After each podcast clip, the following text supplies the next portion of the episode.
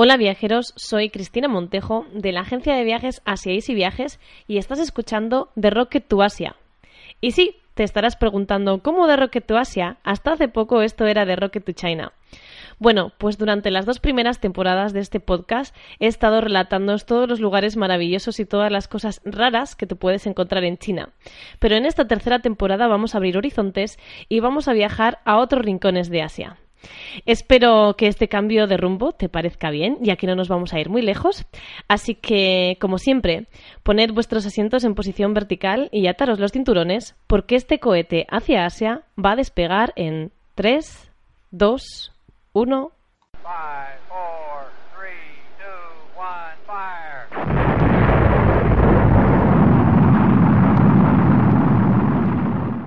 Hola viajeros, soy Cristina Montejo de la agencia de viajes asiaisyviajes.com y hoy voy a seguir relatándoos mi viaje por la India. Vamos a ir a la tercera etapa de este viaje. La semana pasada estuvimos visitando Jaisalmer y también Jodhpur, la ciudad azul. Esta semana, sin embargo, nos vamos a ir a Pushkar, un pueblo pequeñito, un pueblo sagrado con un lago en mitad. Eh, en el que la gente va todas las tardes a purificarse y a hacer un ritual. Y después de visitar Pushkar, este lugar tan tranquilo y tan espiritual, nos vamos a ir hasta Jaipur, una ciudad muy grande, muy vibrante y que tiene muchísimas cosas que ofrecer. Espero que esto que te cuento te esté sonando bien, así que acaba lo que estés haciendo, que en un par de minutitos este cohete va a despegar.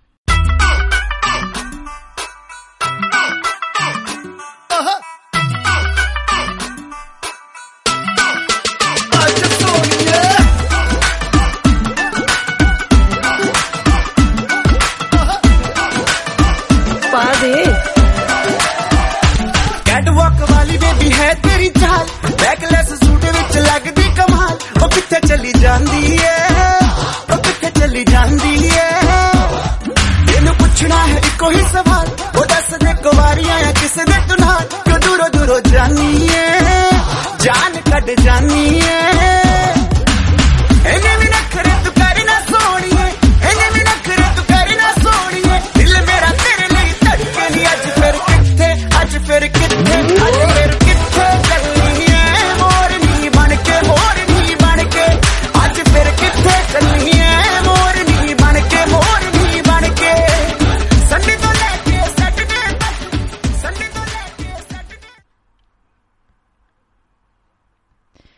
Como te comentaba antes, cuando acabamos nuestra visita en Jodhpur, nos fuimos al pueblito de Pushkar. La distancia entre estas dos ciudades es de 185 kilómetros y tardamos en recorrerlo unas tres horas y media más o menos. Al llegar a Pushkar nos dimos cuenta de que habíamos cogido un hotel bastante alejado del pueblo. Dormimos en un hotel llamado Lohana Village, que es un hotel en mitad de la nada, compuesto por tienditas de campaña y bungalows. Al llegar allí pensamos que nos habíamos equivocado porque estábamos a dos kilómetros del pueblo y no se podía recorrer esta distancia andando porque era todo carretera y sin acera. Pero al llegar allí vimos que igual había sido todo un acierto, sin quererlo, desde luego. Nos alojamos en un bungalow con terracita, rodeados de césped en buenas condiciones y con piscina. Pushkar, según habíamos leído, era un lugar más de descanso que de ver. Y al final así resultó. Por lo tanto, la elección del hotel no pudo ser más acertada. Pasamos la tarde en el hotel. Dormimos la siesta, leímos un poco, hici- fuimos a la piscina, etc. Sobre las 5 aproximadamente cogimos un tuk-tuk para ir a Pushkar, al pueblo, y ver el atardecer en el lago sagrado. El tuk-tuk nos dejó al inicio de la calle peatonal de compras que lleva hasta el lago. Bajamos al lago por eh, un par de sitios hasta encontrar el lado este del lago para poder observar mejor el atardecer. Para bajar al lago hay diferentes ghats. Bueno, te voy a explicar un poco qué es esto de los ghats, porque la verdad es que a mí me costó bastante entenderlo. Los ghats básicamente son peldaños, ¿vale? Un peldaño normal y corriente. Estos peldaños bajan hacia el río. Cada ghat no significa que cada peldaño, sino cada conjunto de peldaños pertenece a una organización religiosa. Y cada organización religiosa pues, hace ofrendas para diferentes causas. Entonces, para pisar cualquiera de los ghats, para pisar las escaleras que bajan hacia el río sagrado, tienes que quitarte los zapatos y andar con mucho cuidado, porque a pesar de que yo siempre había oído que las vacas no bajaban escaleras, resulta que en la India suben y bajan sin ningún problema y lo llenan todo de estiércol. Así que cuidadito por donde pisas. El caso es que nosotros eh, en esa calle peatonal vimos unas cuantas bajadas al lago, bajamos un poquito, volvimos a subir, bajamos un poquito, volvimos a subir, hasta dar con el lado este del lago. El atardecer desde este lado este del lago fue una pasada. Como te comenté anteriormente en el primer episodio de, de Rocket to Asia, en el que te hablaba de China, en la India tuvimos, eh, perdón, en la India, en la India tuvimos tres momentazos. El primero fue el fuerte de Jaisalmer, del que ya te he hablado en el capítulo anterior, y el segundo tuvo lugar aquí, en este lago sagrado de Pushkar. Observando el sol ponerse a ritmo de los tambores y con los fieles lavándose en el lago para purificarse. En todos los templos en los que habíamos ido anteriormente, pues nos habíamos encontrado con que todo el mundo nos pedía dinero. Nos pedían dinero por ponernos el punto rojo en el tercer ojo. Nos pidieron dinero por quitarnos los zapatos y dejarlos fuera de los templos. Nos pedían dinero casi en cada figura religiosa para explicarnos un poco más, etc. Estábamos un poco cansados del mercantilismo religioso que se habían montado en la India. Sin embargo, en Pushkar pudimos ver que la espiritualidad no es solo un mito y que no se ha vendido completamente. Aquí podemos observar un ritual espontáneo, gratuito y desde luego con muy muy buen ambiente. Después de este atardecer y después de ver el rito, nos fuimos a tomar un té a una de las muchísimas cafeterías de Pushkar y más tarde a nuestro bungalow. A la mañana siguiente, básicamente hicimos vida normal, como la que harías cuando no estás viajando. como la que haces un domingo, vamos, sin prisas y sin nada que hacer. Ya llevábamos muchos días de viaje, ajetreados, y no podíamos seguir el ritmo. Y nuestro superhotel nos lo brindó pues un descanso específico.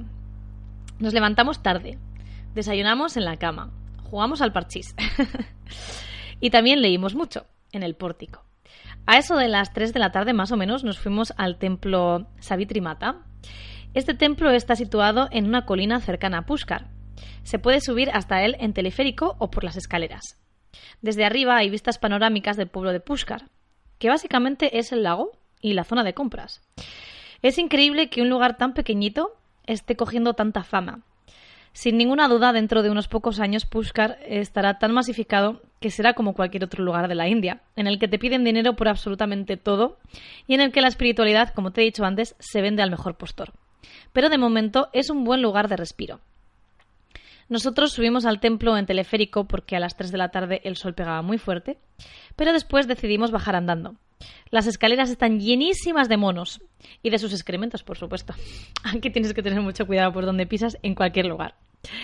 Lo bueno que tienen estos monos es que no se inmutan por la presencia de los humanos, ni siquiera notan que estamos allí cerca. No atacan ni pretenden robar nada, etc.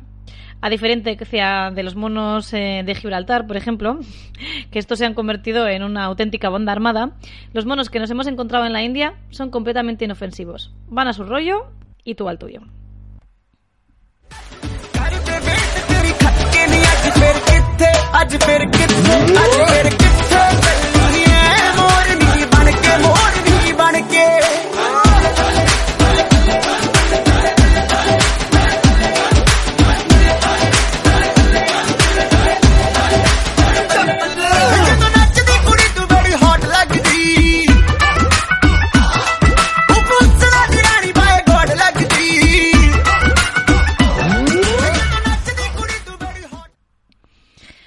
Visitar este templo, fuimos andando hasta el centro para visitar el templo de Brahma. Este templo es uno de los pocos templos del mundo dedicados al dios Brahma, y entre estos pocos, el de Pushkar es el más importante. Aún así, no vayas pensando que es un templo de grandes lujos, ni un templo muy pomposo, ni grande. En realidad es un templo muy sencillo y pequeñito, lleno de lápidas de gente de todas partes de la India que han venido a acabar aquí por tratarse de un templo tan importante y por ser Pushkar un pueblo sagrado para los hinduistas. Después de ver el templo de Brahma, y como el día anterior nos había gustado tanto el ritual de purificación del lago, volvimos a verlo. Esta vez, en vez de observarlo desde los Ghats, lo vimos tomando un batido en el bar de enfrente. De nuevo nos invadió una sensación de calma y espiritualidad del día anterior, y nos dio fuerzas para enfrentarnos a otro pedazo de tramo en coche, el que nos esperaba al día siguiente. Al día siguiente salimos bien prontito para Jaipur. La distancia entre estas dos ciudades es de 150 kilómetros, pero tardamos unas cuatro horas en recorrerlo. Ya como ya te he dicho antes, las carreteras aquí en la India son absolutamente terroríficas. El tráfico también tampoco ayuda, así que 150 kilómetros se convierten en cuatro horitas. Al llegar a Jaipur, como siempre, dimos el día libre a nuestro chofer y nos fuimos en metro hasta el centro, o eso creíamos nosotros. Porque aunque en todos los mapas del metro ponga que la línea llega hasta Badi Chopar, que es donde están las atracciones turísticas, en realidad el metro de momento solo está construido hasta Chandpol. Así que nos fuimos hasta allí y después cogimos un tuk-tuk para ir al Palacio de Jaipur. Al llegar allí en taquilla vendían entradas combinadas con diferentes lugares turísticos que abarataban bastante los costes. El ticket es válido para dos días, que era el tiempo que íbamos a estar en Jaipur, así que nos vino fenomenal. Además, al pagar, pregunté por el descuento de estudiante y pagué menos de la mitad de lo que pagó David. O sea que todavía fue mucho mejor. El Palacio de Jaipur es un palacio construido en el siglo XVIII y este, al igual que el de Jodhpur, del que te hablé la semana pasada, sigue siendo la residencia de la familia real. Las partes visitables son los jardines y el museo. En el museo se pueden ver diferentes pinturas, ropajes, armas, objetos, etc., que la familia real y sus súbditos usaban. Nuestra visita fue un poquillo fea, diría yo, porque estaban preparando la plaza principal para un evento y estaba todo lleno de fotos y de, de focos perdón, y de cables. Así que, excepto por el museo, no nos pareció que la visita al palacio mereciese mucho la pena. Igual si vais en otro momento es más bonito, pero no nos pareció nada del otro mundo. Al salir del palacio fuimos al Yantar Matar, que está justo, justo al lado de la salida del palacio. Este lugar es un observatorio astronómico, construido por el Maharaja Jai Singh en 1728. Es un lugar súper curioso. Y si llevas guía te vas a enterar de cómo funcionan los relojes y los calendarios. En la entrada alguien se nos ofreció desinteresadamente, entre, mucho, entre grandísimas comillas, esto de desinteresadamente, hacernos de guía. Y como habíamos leído en un montón de blogs y en toda la información que era importante que alguien te explicase, de qué iba este observatorio astronómico, pues aceptamos. Realmente creo que sin guía esta visita puedes tardar en hacerla 10 minutos como máximo, porque si no te enteras de nada ves las construcciones como quien ve cualquier otra cosa y se va. Sin embargo, nosotros estuvimos alrededor de 45 minutos, eh, comprobando los relojes, viendo los calendarios del horóscopo, etcétera, etcétera, etcétera. Es un lugar muy curioso y yo, la verdad es que no había estado nunca en, un observatorio astronómico em, de tantos años, ¿verdad? Y, es increíble la exactitud que tienen los relojes. Tienen exactitudes de mm, segundos. Por supuesto, como te he comentado antes, lo de que nuestro guía fue desinteresado, entre comillas, a la salida nos pidió una propenilla. Ya sabes cómo va esto. Le dimos la propina que habíamos leído en internet, que era la adecuada, y como siempre nos pidió más. Aquí las propinas no son a la voluntad. Aquí las propinas son lo que ellos te digan y lo que tú seas capaz de regatear. En fin, no me pareció que el guía nos saliera muy caro y sinceramente creo que mereció la pena. Si tú vas a ir a visitar este Yantar Matar, te recomiendo que lo hagas con guía también porque es más interesante. Más tarde, y para acabar con la visita del día, nos fuimos andando también desde el Yantar Matar hasta Hawa Mahal, o el Palacio del Viento, como se llama comúnmente. En todas partes habíamos leído que lo más impresionante de este edificio, de este Palacio del Viento, es su fachada, y que el interior pues no es nada del otro mundo. Y como en este viaje ya habíamos visitado muchísimos templos, palacios, fuertes, etc. Y como además veníamos del Palacio de Jaipur, que no nos había parecido gran cosa, decidimos hacer caso a las habladurías y disfrutar solo de las vistas de la fachada desde una cafetería situada en un cuarto piso justo enfrente del palacio. Justo enfrente del palacio, en el cuarto piso, hay mm, un montón, un montón de cafeterías, no sé cuántas decirte, quizá diez. Nosotras subimos a una de ellas, ahí nos tomamos un riquísimo batido de plátano con chocolate, mientras veíamos cómo iluminaban el palacio. Justo lo vimos de día y también lo vimos de noche. Tiene diferentes matices con la luz, etc. Así que fue algo bonito. Después de esto nos fuimos ya andando hasta Chandpol y de allí cogimos el metro para ir al hotel. A la mañana siguiente hicimos la visita más fuerte que tiene Jaipur, que es el Fuerte Amber.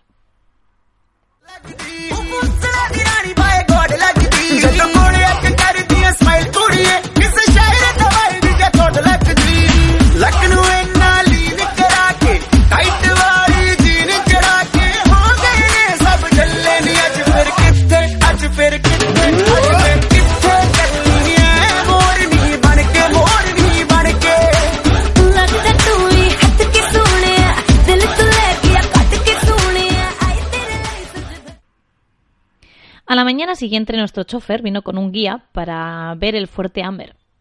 Y es que, aunque no nos acordábamos de este, de este detalle, eh, bueno, como ya te he dicho varias veces, nuestro chofer en la India no fue un hombre muy amigable.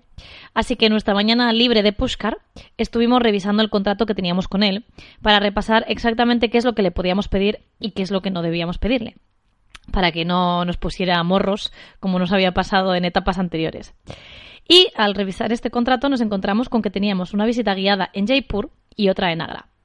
Así que en nuestro en el día anterior le habíamos dicho a nuestro chofer que nos llevase a, un guía para el día siguiente para ir a ver el, el fuerte Amber. Y para nuestra sorpresa, el guía hablaba en español, no en inglés. Así que nos fuimos con ellos al fuerte Amber. Este fuerte está situado a las afueras de la ciudad de Jaipur, a unos 11 kilómetros del centro. El fuerte Amber es parte del complejo palaciego de Jaigard, pero aunque sea parte del mismo complejo, las entradas se compran aparte. Como ya te he comentado, el día anterior habíamos comprado un ticket combinado en el que venía, incluida la entrada a Yargard, pero resulta que no al Fuerte Amber. En fin, qué casualidad, está claro que está todo estudiadísimo. Lo primero que diferenció el Fuerte Amber de los demás fuertes que hemos visto en toda la India es que se puede subir hasta la colina donde está situado en coche y también en elefante. Decenas de elefantes suben casi uno detrás de otro con grupos de turistas en sus grupas, la cola para esperar a los elefantes era kilométrica. Y a decir verdad, nosotros no somos mucho de explotación animal. Aunque es cierto que en Jaysalmer nos sucumbimos y nos fuimos a un paseo en camello, que ya te lo conté la anterior vez. Pero bueno, en esta ocasión pasamos.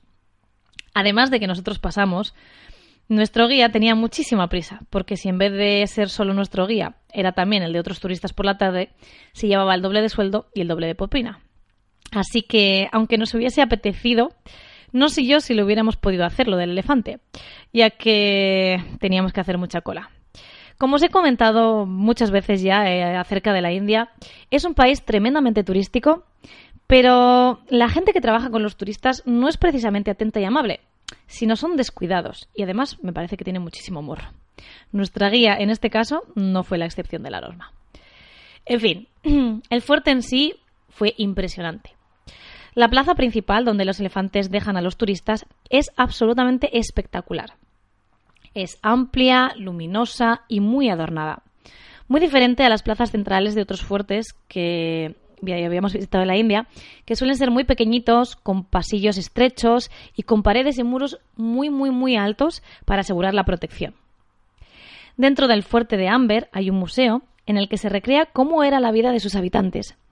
Y además se pueden visitar las estancias de los maharajas, las maharanis y las mujeres de la corte.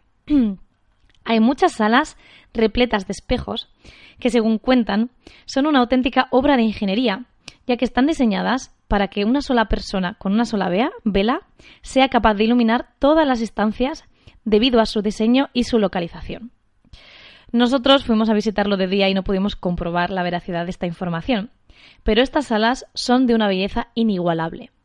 Al pasear por ellas te parece estar dentro de uno de los cuentos de las mil y una noches, y que Sherezade debió de pasar allí sus veladas encandilando a reyes y a plebeyos.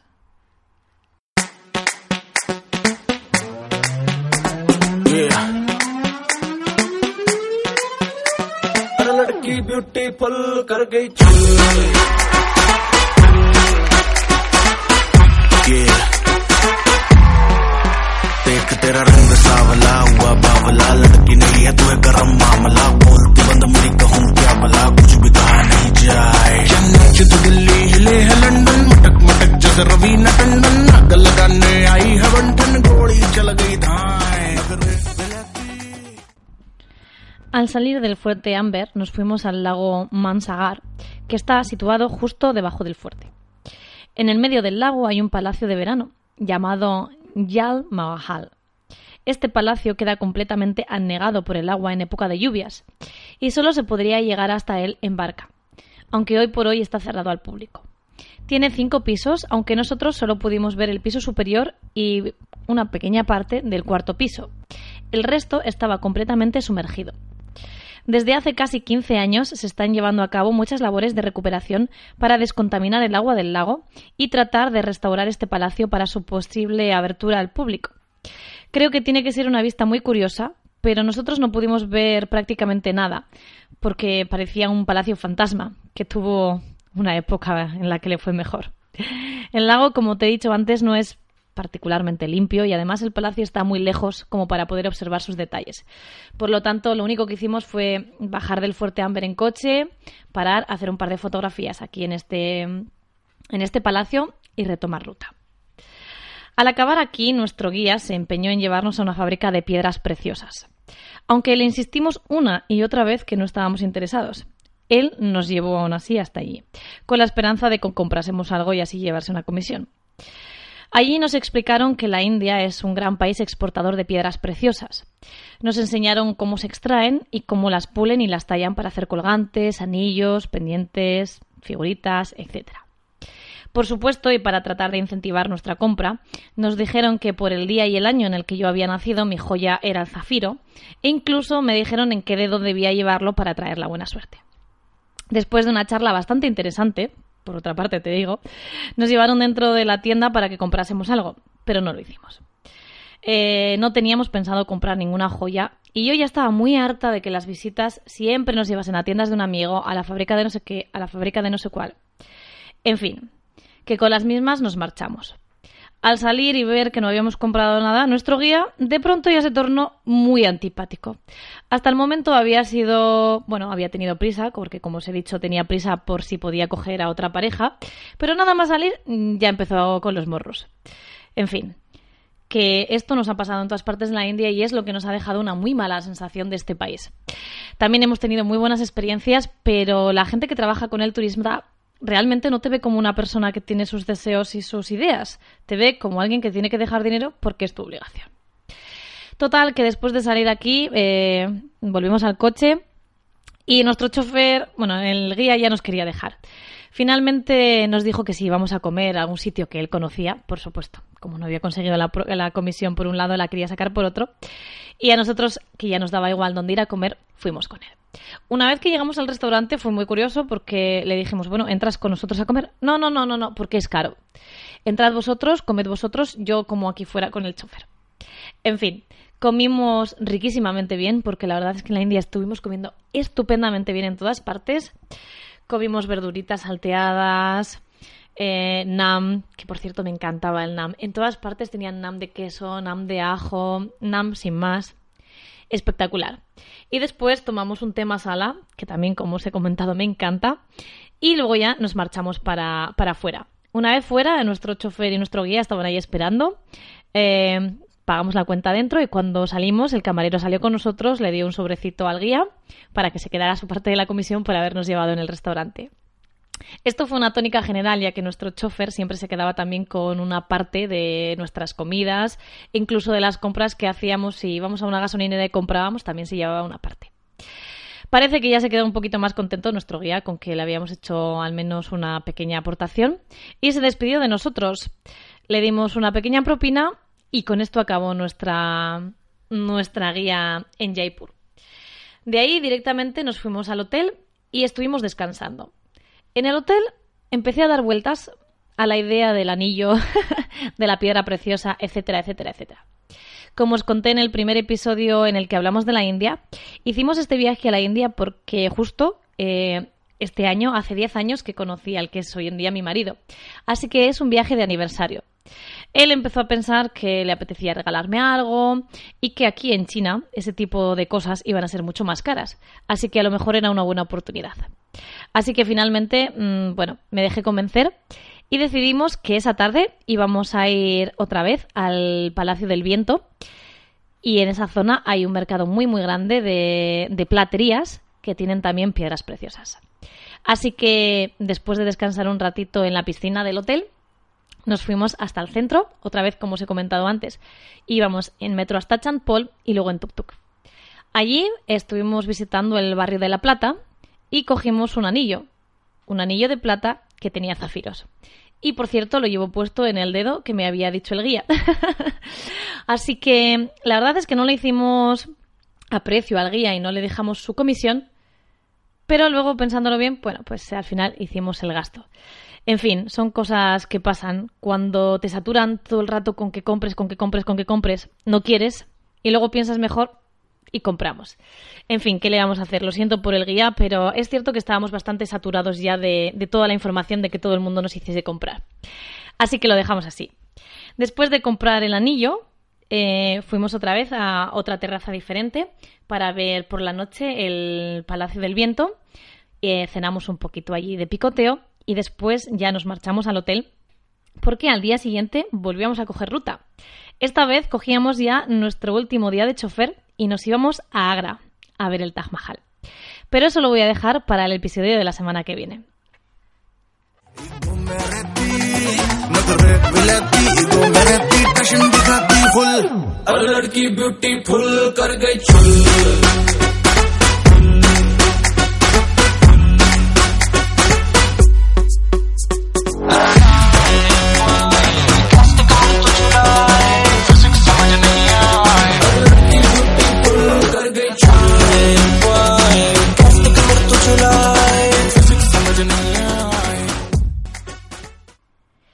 Con esto te voy a dejar por esta semana. Esta semana hemos hecho la tercera etapa del viaje, que han sido el pueblo de Pushkar y la ciudad de Jaipur. La semana que viene iremos a por nuestra cuarta etapa del viaje, que fue Agra y el Taj Mahal, y después nuestro final de viaje en Varanasi. Nos queda lo mejor, así que no te desconectes y la semana que viene, el jueves que viene, vuelve a escuchar The Rocket to Asia a las 11 de la mañana y también a las 9 de la noche. No te lo pierdas porque, como te digo, para mí lo mejor del viaje fueron Agra y Varanasi. Pero como siempre, si quieres seguir ampliando tu información acerca de la India, puedes mirar en www.asiaisyviajes.com. Ahí vas a encontrar un poco cuál fue nuestro recorrido, cuáles fueron nuestras experiencias y también, como ya sabes, la agencia de viajes asiaisyviajes.com es especialista en viajes en China. Así que si tienes pensado viajar a este país, puedes mirar en la página web y también en la pestaña de servicios para ver cómo te puedo ayudar de una manera más personalizada a organizar tu viaje a China, que es un país también muy bonito, pero un poco complicado. Bueno, viajeros, yo por hoy me voy a despedir desde este alejado planeta.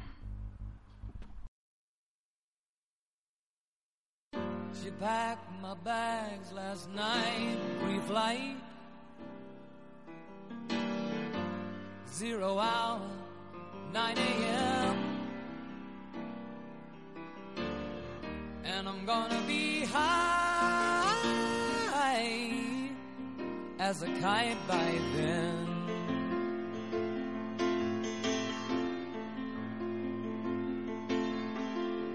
I miss the earth so much.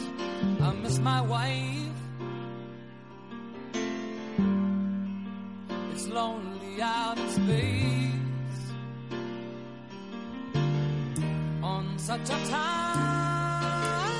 timeless flight.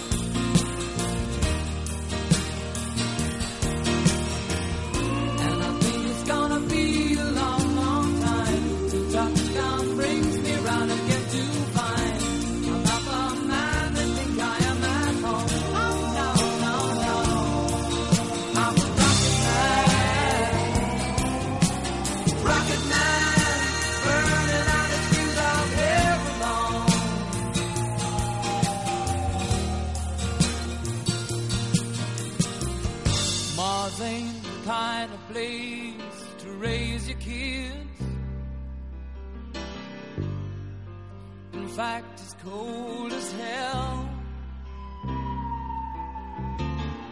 And there's no one there